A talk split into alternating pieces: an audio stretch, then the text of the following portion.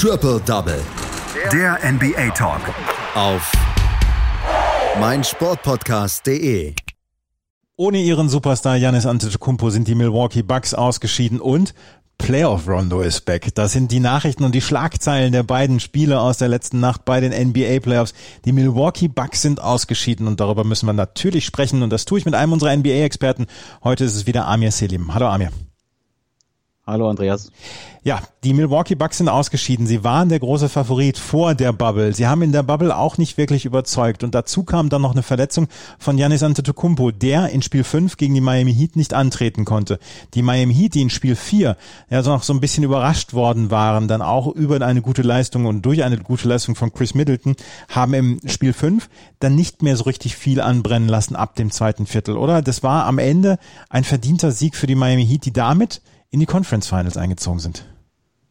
Ja, das kann man auf jeden Fall so sagen. Ich, äh, die Milwaukee Bucks haben zwar gut angefangen im ersten Viertel und 28 Punkte aufgelegt und ja, doch ähm, solide geführt, aber schon mit dem, mit dem zweiten Viertel und dem ähm, 30 zu 9 Run der Miami Heat ähm, lagen sie dann in Führung und ja, sie hatten die Bucks dann gerade gerade am Ende des äh, vierten Viertels hatten sie dann irgendwann eine Führung und die Bucks kamen auch nie wirklich ähm, nochmal in ganz äh, enge Gefilde beziehungsweise konnten auch nicht mehr ausgleichen. Und sie bestätigen auf jeden Fall das, was in der Serie gezeigt haben, dass sie das bessere Team sind. Auch gerade wenn man sich anschaut, ähm, wie gepunktet wurde, also Butler 17, Dragic 17, Crowder 16, also alle alle alle Starter abgesehen von Robinson mit äh, zweistelligen ähm, Punkte Punktezahlen und ja, das ist ein gutes, guter Auftritt gewesen und man darf gespannt sein, wie sie sich weiter präsentieren. Wie hat sich das Spiel der, der Milwaukee Bucks ohne Janis Antetokounmpo geändert? Auf wem lagen die Hoffnungen der Milwaukee Bucks? Wahrscheinlich dann auch eher auf Chris Middleton. Aber zum Beispiel Eric Bledsoe hat ja auch komplett enttäuscht in dieser Serie. Ja, ähm, Bledsoe wurde ja unter anderem deswegen geholt, weil man von ihm dachte, dass er gerade defensiv natürlich auch seine Qualitäten hat, aber dass er auch äh, offensiv was liefern kann. Aber er war vielleicht auch, er ist vielleicht der Spieler, der, der vielleicht, an dem man, von dem man vielleicht am enttäuschendsten ist, wenn man jetzt vielleicht Janis mit rausnimmt, der auch seine Probleme hatte in der Serie. Aber ähm, als Point Guard erwartet man natürlich von Bledsoe, dass er, dass er da noch, ähm, ja, noch, noch mehr helfen kann. Und ähm, letztlich blieb dann ähm, vieles an Middleton hängen, aber auch bei ihm von der 3 hatte er Probleme. Also es war kein, es war ein unglücklicher Auftritt der Bucks. Wie gesagt, sie hatten ein, guten, ein gutes erstes Viertel, aber dann ähm, war dann die Klasse der ähm, Heat sowohl offensiv als auch defensiv zu groß. Die Miami Heat waren in der regulären Saison ja immer so ein bisschen unter ferner liefen. Ähm, ohne die ganz großen Stars, wenn man jetzt Jimmy Butler als Star bezeichnet, dann natürlich, aber Jimmy Butler ist jetzt auch nicht der, der flashieste von allen Spielern und auch einer, nicht einer, der den ganzen Tag auf den Busch klopft. Jetzt haben sie in den Playoffs bislang extrem gute Leistungen gezeigt und das ist ja eine Mannschaftsleistung. Auch Goran Dragic ist kein Lautsprecher, aber auch der liefert hier ab. Das ist ein sehr also auf mich wirkt das Team sehr harmonisch in allen Positionen. Da ist nicht der Überspieler, sondern es ist wirklich eine Mannschaftsleistung. Und du hast es mir im Vorgespräch gesagt, es scheint ein sehr gut gecoachtes Team zu sein. Ja, Alex Spolstra ist ja jetzt auch schon eine ganze Zeit in der NBA, anfangs ja noch ähm, vielleicht noch belächelt, weil er, weil er das, äh, das Superteam hatte mit, mit LeBron, mit Wade und Bosch. Aber er hat ja auch schon nach der Zeit von LeBron gezeigt, dass er ein super äh, guter Coach ist und aus einer, ja, vielleicht auch nicht immer super talentierten Mannschaft ähm, eine gute, ein gutes Team zusammenbasteln kann. Und ähm, ja, aber auch wenn man die Spiele hört, also Jimmy Butler war ja noch bei den 76ers in der Vergangenheit und ähm, hatte auch explizit gesagt, dass er nach Miami gegangen ist, weil man da halt ähm, auch von äh, Pat Riley die, die Führung auch so stark ist. Also ja. es ist das, das ganze Team, die ganze Franchise ähm, drückt, äh, hat nach außen immer diesen, ja, dieses Image, dass sie halt hart, arbeitend, hart arbeitendes Team sind und ähm, wenn man sieht, wie die Spieler auch immer wieder spielen, wie gesagt, defensiv auch, auch immer sehr stark, ähm, kann, scheint es sich das ja zu beschädigen und wie du schon gesagt hast, sehr harmonisch, weil, wie gesagt, auch sehr breit aufgestellt. Also jeder Spieler hat mal seine Momente. Dann ist auch mal ähm, äh, Olinik, der ja ein, äh, von der Bank kommend auch mal ähm, dabei und kann mal drei Dreier in einem zweiten Viertel einstreuen. Also sie sind schon sehr breit aufgestellt und ähm, sind auf jeden Fall ein unangenehmer Gegner für wen auch immer sie dann, ähm, auf wen sie treffen, Celtics oder Raptors. Und jemand wie Andrew Iguodala, der auch den Golden State Warriors schon mal mit zu einem Meistertitel verholfen hat, als erfahrener Spieler von der Bank. Also sie können wirklich, sie können wirklich verschiedensten Spiel, also in verschiedensten Spielsituationen können sie verschiedene Spieler reinbringen, die immer ein Faktor sein können. Und das macht die Sache für mich dann auch sehr beeindruckend. Lass uns nochmal über die Milwaukee Bucks sprechen, die jetzt ausgeschieden sind. Ich habe es eben schon gesagt, sie sind in der Bubble nicht gut aufgetreten. Sie haben auch in der in den äh, Seeding Games haben sie nicht gut gespielt. Jetzt sind sie ausgeschieden. Janis Antetokounmpo ist verletzt. Bei den Philadelphia 76ers ist die Geschichte vielleicht noch ein bisschen dramatischer, weil da war immer Trust the Process und da scheint es wirklich überhaupt nicht zu klappen. Ist das bei Milwaukee jetzt nur ein Stolpern gewesen auf dem Weg irgendwann zur Meisterschaft oder glaubst du, da muss dann auch noch ein bisschen was Größeres passieren? Ja, das ist eine sehr gute Frage. Ähm, klar, sie haben mit Janis vielleicht ähm, den zukünftigen oder jetzigen Star, Star der Liga ja schon. Aber ähm, wie schon gesagt, auf der Point Guard Position, Bledsoe hat jetzt ähm, auch schon letztes Jahr seine Probleme in der Playoff, in den Playoffs gezeigt. Das reicht zwar für die Regular Season reicht es, sie hatten die beste Bilanz, aber in den Playoffs ähm, ja, braucht man dann halt auch mehr als ja als einen breiten Kader und und ähm, in, in solide Mechanismen. Und da ist halt interessant. Ähm, es gab diese Nacht schon Gerüchte ähm, bezüglich ähm, Point Cards. Chris Pauls Name fiel schon, ob das jetzt ähm, realistisch ist oder nicht, sei dahingestellt. Aber ähm, es ist eine sehr wichtige Offseason für die Milwaukee Bucks, weil, weil der Vertrag von Janis auch nicht mehr ähm, allzu lange läuft und sie natürlich halten wollen. Deswegen darf man gespannt sein, ob sie im Sommer vielleicht dann noch was Größeres versuchen, weil man hat zumindest aktuell den Eindruck, dass sie, ja, dass sie, dass sie ähm, in der in der Formation zwar gut sind, aber es vielleicht dann doch nicht zum ganz großen Wurf reicht. Vielleicht auch ein bisschen zu monothematisch unterwegs mit Janis und einem Begleitchor, oder? Ja, es fokussiert sich viel auf Janis und ja. man hat das gerade bei der Serie gegen die Heat ja gesehen, wenn der hatte seine Probleme offensiv auch und äh, es hat ihn auch beschäftigt. Also man hat gemerkt, seine, seine, seine Zahlen waren dann vielleicht an, auch nicht mehr ganz so beeindruckend, wie man es von ihm kennt. Und zwar hat man mit Middleton jemanden gehabt, der durchaus mal seine Momente hatte und auch starke Punktzahl auflegen kann, aber dann darüber hinaus auch Lopez solide. Und wie gesagt, aber darüber hinaus ist es dann vielleicht einfach zu wenig und ja, mal sehen, ähm, ob sie dann im jetzt in der Offseason reagieren und dann vielleicht den, das eine oder andere Geschäft abschließen, um Janis davon zu überzeugen, dass er, ja, dass er eine Zukunft in Milwaukee hat. Die Miami Heat warten jetzt auf ihren Gegner. Heute Abend ist Spiel 6 zwischen den Boston Celtics und den Toronto Raptors. Ich bin sehr gespannt, ob es die Boston Celtics jetzt über die, äh, ja, über die Bühne kriegen, dieses Spiel 6 zu gewinnen und ob wir dann wirklich eine Conference Final Serie Boston gegen Miami sehen.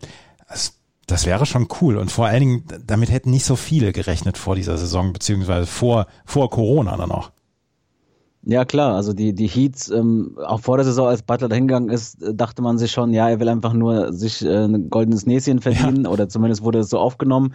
Und ähm, er, unter anderem er, aber auch das ganze Team haben die Leute Lügen gestraft und gezeigt, dass sie ein starkes Team sind. Und es wäre interessant, gerade wenn es die Celtics wären, dann hätte man gleich zwei Teams, die ja, vor allem über die Breite und sehr flexibel agieren gesehen, dann äh, darf man sich auf ein tolles, äh, vielleicht auch Coaching-Duell zwischen Stevens und ähm, Spolstra ähm, freuen. Stevens und Sportstra sind zwei der Coaches, die mit das größte Ansehen haben in der Liga im Moment von den jungen Coaches, auf jeden Fall junge in Anführungsstrichen. Die Miami Heat stehen im Conference Final. Da wollen die äh, Houston Rockets und die Los Angeles Lakers auch noch hin, aber die sind erst bei Spiel 3 gewesen. Und das haben die LA Lakers jetzt mit 112 zu 102 gewonnen. Und ähm, wir können sagen, LeBron James hat ein starkes Spiel gemacht. Wir können sagen, Anthony Davis hat ein starkes Spiel gemacht. Aber ja, so ein bisschen wie Kai aus der Kiste ist Rajon Rondo wieder zurück. Playoff Rondo ist back. 21 Punkte, 9 Assists. Wo kam der denn auf einmal her? Ja, es ist, äh, man hätte jetzt damit nicht unbedingt gerechnet. Äh, ähm, Rondo ist zwar, ein, ja, hat immer wieder seine Momente gehabt, und man hat den Eindruck, dass er die besten Zeiten ja schon hinter sich hat. Aber gerade im vierten Viertel, nachdem die ersten drei Viertel relativ ausgeglichen waren, ähm, hatte der da seine zehn, unter anderem zwölf Punkte und fünf Assists ähm, aufgelegt. Und ähm, in einem ja, Lauf von zehn Punkten hat er zwei Dreier geworfen, den, den, an, die anderen zwei Punkte hat er aufgelegt und dazu noch Harden den Ball geklaut. Also ja, er hatte, er war vielleicht ähm, unabhängig von den starken Leistungen von Davis und James der entscheidende Spieler, äh, um den Sieg für die Lakers zu sichern. Wie ist das äh, Spiel von ja, vonstatten gegangen? Wir haben, ich habe gerade eben gesagt, LeBron hat ein starkes Spiel gemacht und Anthony Davis hat auch ein starkes Spiel gemacht. Letzten Endes braucht er es diese große Leistung von drei großen Spielern. Ähm, war es immer so klar, diese zehn Punkte, oder ist das erst später zu, äh, zustande gekommen? ja, wie schon gesagt, die ersten drei Viertel waren eigentlich relativ eng. Vor allem waren die ersten beiden Viertel auch ähm, ja relativ high scoring. Also man hatte sehr viele Punkte auf beiden Seiten. Ähm, und ja, defensiv war von beiden Seiten ist jetzt nicht so stark. Und ähm, ja, ich glaube, das war auch der Unterschied in der zweiten Halbzeit. In der ersten Halbzeit konnten die ähm, Rockets 64 Punkte auflegen, in der zweiten Halbzeit nur noch 38. Und ähm, ja, das lag auch da, ähm, neben James und Davis, lag es natürlich auch an Rondo, der immer wieder dann auch die sowohl Westbrook als auch Harden dann mal verteidigen durfte und ähm, das offensichtlich ähm, gut gemacht hat. Jetzt haben wir bei den Houston Rockets eine gute Leistung von James Harden gesehen. 33 Punkte, 11 von 23 aus dem Feld, 4 3 hat er auch getroffen. Aber auch Russell Westbrook hat gut gespielt. 30 Punkte, 8 Rebounds, 6 Assists. Sein stärkstes Spiel, seitdem er von der Verletzung wahrscheinlich wieder zurückgekommen ist. Und trotzdem haben die Houston Rockets dieses Spiel verloren. Ähm, sollte Ihnen das Sorge bereiten, dass Sie von, von Ihren beiden Superstars tolle Spiele bekommen und trotzdem mit 10 Punkten verlieren? Ja, sie haben halt auch schon eine sehr kleine Rotation. Ich meine, Mike D'Antoni ist dafür bekannt, dass er in den Playoffs jetzt ähm, auf einem sehr kleinen Kreis von Spielern baut. Ähm, gestern quasi, abgesehen von den Startern, Green über 30 Minuten, ansonsten nur Ben McLemore und äh, Austin Rivers dann mit 10 beziehungsweise 11 Punkten. Da ist halt die Frage, ob das dann reicht, wenn man nur den Kern spielen lässt die ganze Zeit oder ob dann vielleicht dann auch mal, wie gesagt, Rivers kann das ja auch, er hat ja schon gezeigt, dass er von der Bank kommt, ähm, auch mal heiß laufen kann. Und ich glaube, das wird man auch brauchen. Gerade wenn man sieht, wie gesagt, wie wir schon gesagt haben, wenn Rondo dann so einen starken Auftritt hat oder auch Kuzma mit 14 Punkten, dann braucht es auch die zweite Garde bei den Rockets und ähm, das könnte den Ausschlag geben, wenn das jetzt äh, sich nicht ändert. 112 zu 102. Die ähm, LA Lakers haben Leistungen von ihren drei Superstars bekommen. Ich ich habe so ein bisschen das Gefühl, das war gestern so ein Statement-Sieg von den Lakers, die sich gesagt haben oder die gesagt haben, bis hierher und nicht weiter, wir sind das beste Team und wir wollen diese Meisterschaft jetzt wieder nach, nach LA holen und an uns muss man erstmal vorbei. Man hat ja so ein bisschen die Houston Rockets auch gepriesen dafür, dass sie Defense dann in den letzten Spielen in den Vordergrund gestellt haben, aber hier habe ich das Gefühl gehabt, die Lakers wollten unbedingt mal ein Ausrufezeichen setzen. Ja, man hat es auch gesehen. Also wenn man sieht, wie LeBron ist immer ein gutes Beispiel dafür, wenn man sieht, wie er dann ähm, auch defensiv rackern kann, wenn es darauf ankommt, ähm, zum Ende des äh, dritten Viertels dann mit einem Block ähm, am Brett gegen Rivers. Also dann, man, wie du schon gesagt hast, man sieht dann, dass sie, dass die Lakers ein klares Zeichen setzen wollen. Und das haben sie ja jetzt durchaus getan.